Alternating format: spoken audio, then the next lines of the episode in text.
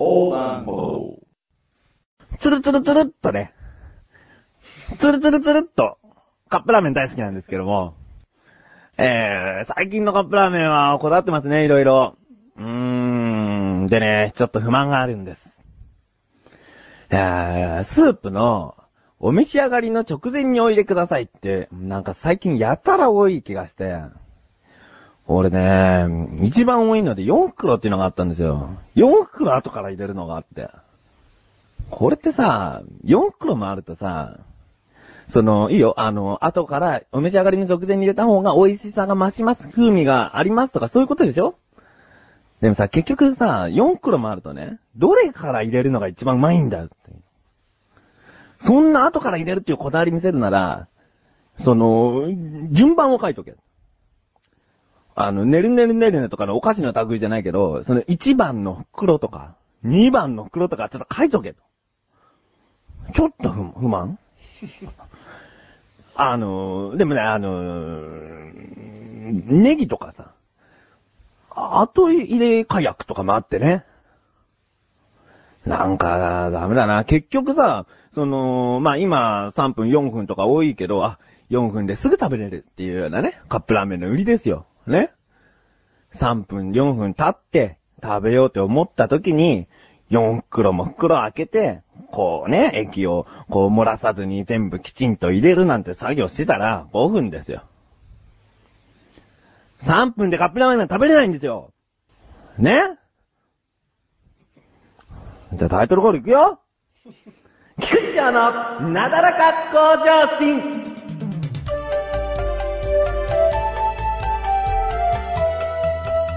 えー、友人からちょっと本を借りまして、本のタイトルが、ハローバイバイ関明夫の都市伝説っていう本です。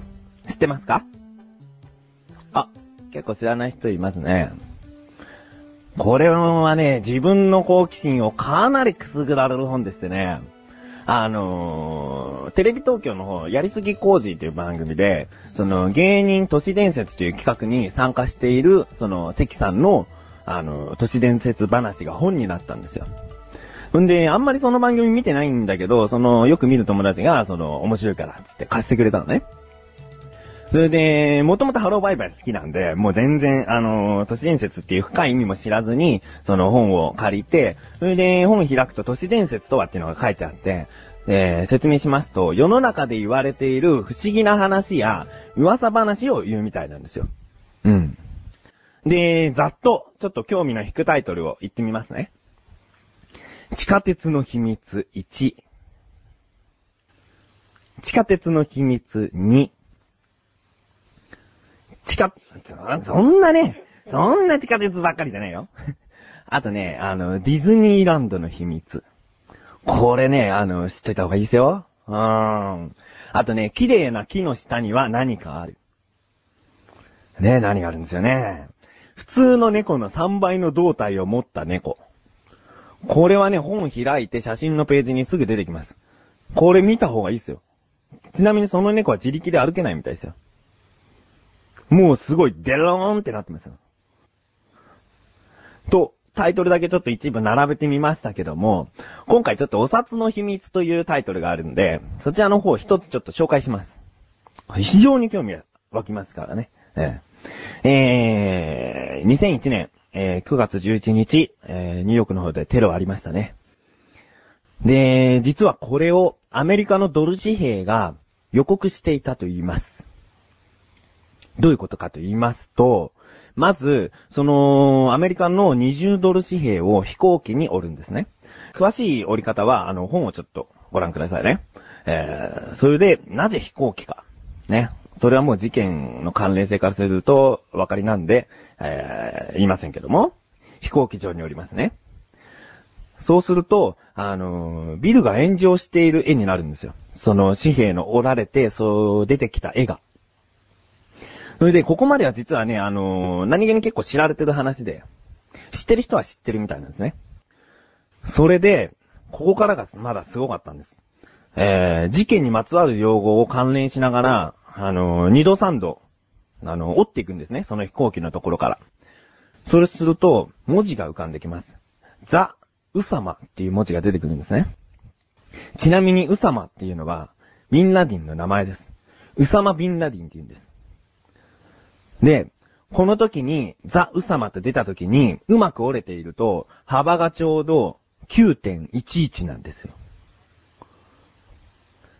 9.11ミリになってるんです。で、なぜ20ドル札なのか。ね。たまたま20ドル札を手に取ってそうしたからって言って。ね。いろんなドル紙幣があるのに。でも、9たす11は20なんです。これちょっとね、偶然にしてはね、重なりすぎてるんじゃないかな。そういう都市伝説が、いろいろと書かれてる本なんですよ。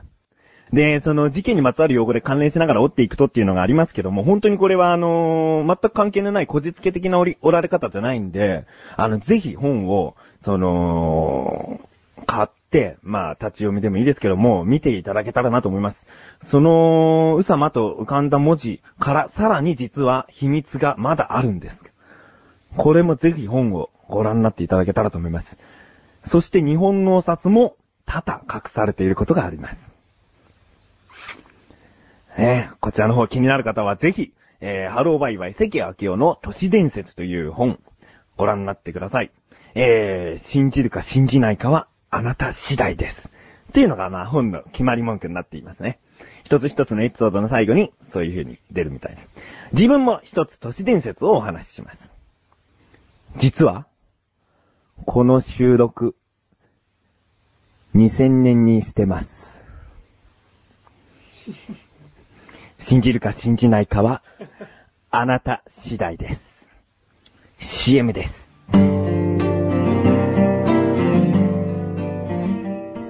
関本信也です。小高祐介です。関本小高のワンルームは2週間に一度の水曜日更新。様々なコーナーを設けたトークバラエティ番組です。小高さん今日はどんな話をしてくれますか？まずは関君が面白いことを言ってくれたら。それは勘弁です。関本小高のワンルーム、ぜひお聞きください。前半と後半と共にお願いします。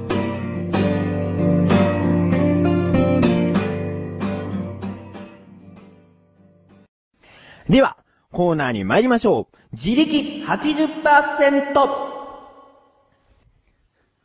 メール紹介します。ケタロさんからの疑問です。東アジアの牛魔王こと翔さん、はじめまして。ケタロと申します。毎回ラジオ楽しく聞かせていただいています。早速調べてほしいことがあるんですが、洋楽バンドのクイーンっていますよね。あのクイーンは日本では人気があるんだけど、実際現地では人気がない、ないな、っていう話をよく聞きます。ぶっちゃけどのぐらいの知名度なんでしょうか？法学界に例えると、誰くらいの地位なんでしょうか？この質問って番組の趣旨に合ってます？合ってなくても答えてください。ではでは。ちょっとさこんなさ感覚的な 感覚的な疑問？感覚的な答えでいいんすかね？これね、まあ、強制されちゃってるんでね、答えますよ。お答えします。はい。えー、ちょっと戻ろう。えー、東アジアの牛魔王。牛魔王って。どこから来たんですかねまあ、豚じゃないだけいいんですけどね。トンマ王って、って、もっと突っ込んでますからね、豚だったらね。まあ、牛魔王。まあいいか。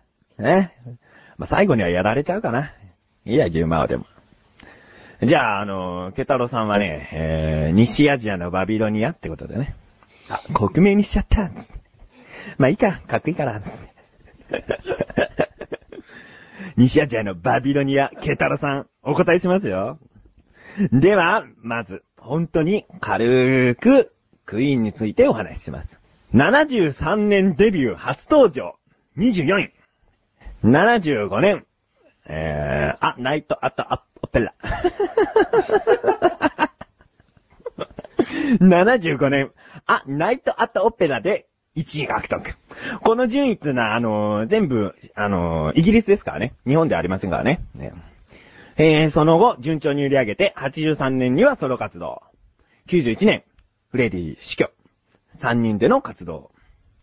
で、時期が経ちまして、2005年、ロンドンハイドパーク同時多発テロの救命活動に携わった警察官消防士を5000人招待し、えー8万5000人規模のコンサートが行われました。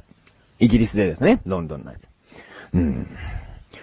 まあ、ざっと軽くクイーンについて話しましたけども、あ、略しちゃった。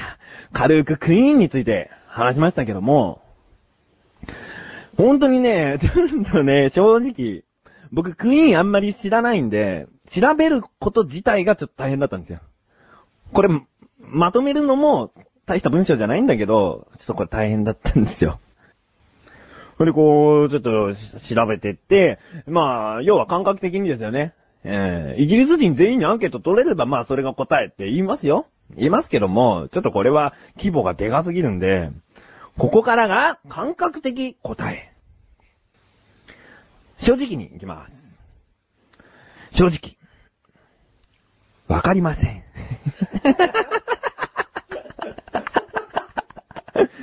比べようがありません。法学会の人とね。まあまあまあ、でも、強いて言うなら、自分が思ったのは、サザンオールスターズに、桑田圭介が抜けた状態ぐらいな感覚じゃないですか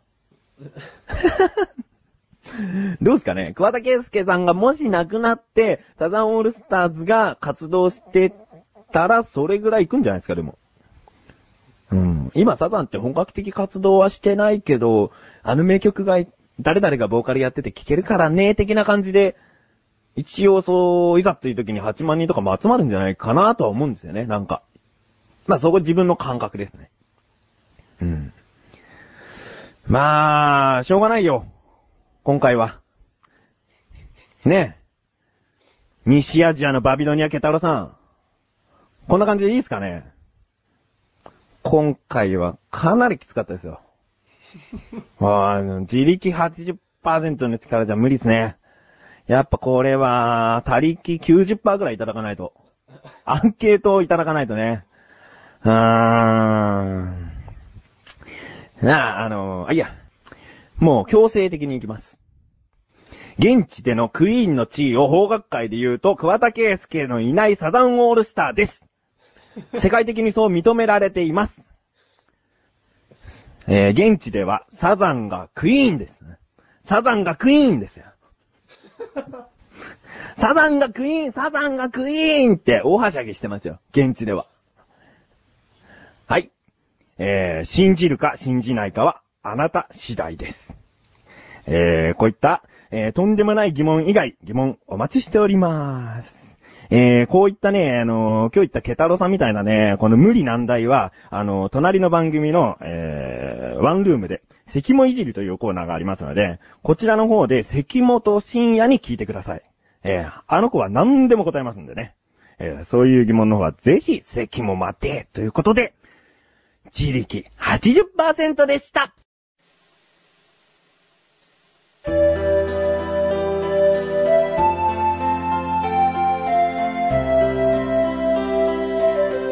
エンディングでーす。えー、自力80%でメールいただきました。ケタロさんという方なんですけれども、この方実は関西の方でミカデンというネットラジオをしておりまして、番組内で横断歩道についてお話ししてくださったんですね。えー、なので、横断歩道の方でもリンクを貼らさせていただきました。ぜひ皆さん一度は訪れてみてください。えー、ケタロさん、これからもネットラジオを盛り上げていきましょう。ねえ。なんか関本から関西意識してテンション上げたんですか？なんて言われたんですけどね。そんなことないですよ。そんなね、関西意識してテンション上げるなんてどんだけ単純なんだ、どんだけつまんない男なんだってことでね。いたって普通ですよお知らせですえー、自分のブログ、小覧ほど見てくださいなだらか向上心は毎週水曜日更新です。では、お疲れ様です